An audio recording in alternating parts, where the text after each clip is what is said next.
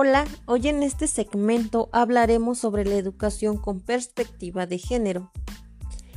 ¿Y qué es la educación con perspectiva de género?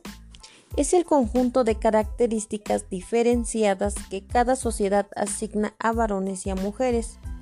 En función de esto se definen y jerarquizan roles, expectativas y derechos. En nuestras sociedades, el género se asientan las relaciones de poder desiguales que limitan el ejercicio de derechos fundamentales de las mujeres y también de los varones.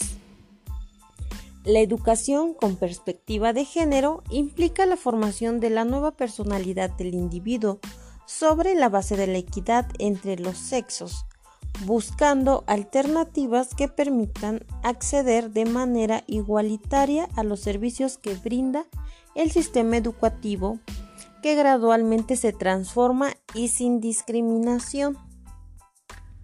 La UNESCO define a la igualdad de género como la situación en la que las mujeres y los hombres gozan de la misma condición y tienen las mismas oportunidades para hacer efectivos el disfrute de pleno de sus derechos humanos y su potencial, a fin de contribuir al desarrollo nacional, político, económico, social y cultural y de beneficiarse de sus resultados.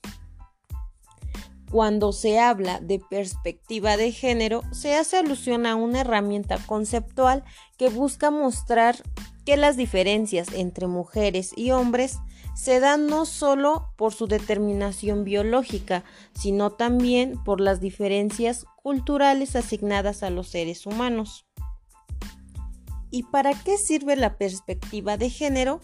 Mirar o analizar alguna situación desde la perspectiva de género permite entender que la vida de mujeres y hombres puede modificarse en la medida que no está naturalmente determinada.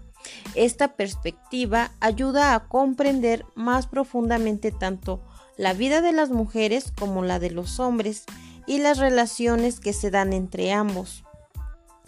Este enfoque cuestiona los estereotipos con que somos educados y abre la posibilidad de elaborar nuevos contenidos de socialización y relación entre los seres humanos. El empleo de esta perspectiva plantea la necesidad de solucionar los desequilibrios que existen entre mujeres y hombres mediante acciones entre estas acciones tenemos redistribución equitativa de las actividades entre los sexos en las esferas de lo público y privado, la justa valoración de los distintos trabajos que realizan mujeres y hombres, especialmente en lo referente a la crianza de las hijas e hijos, el cuidado de los enfermos y las tareas domésticas, modificación de la estructura social los mecanismos, las reglas, prácticas y valores que reproducen la desigualdad, el fortalecimiento del poder de gestión y la decisión de las mujeres.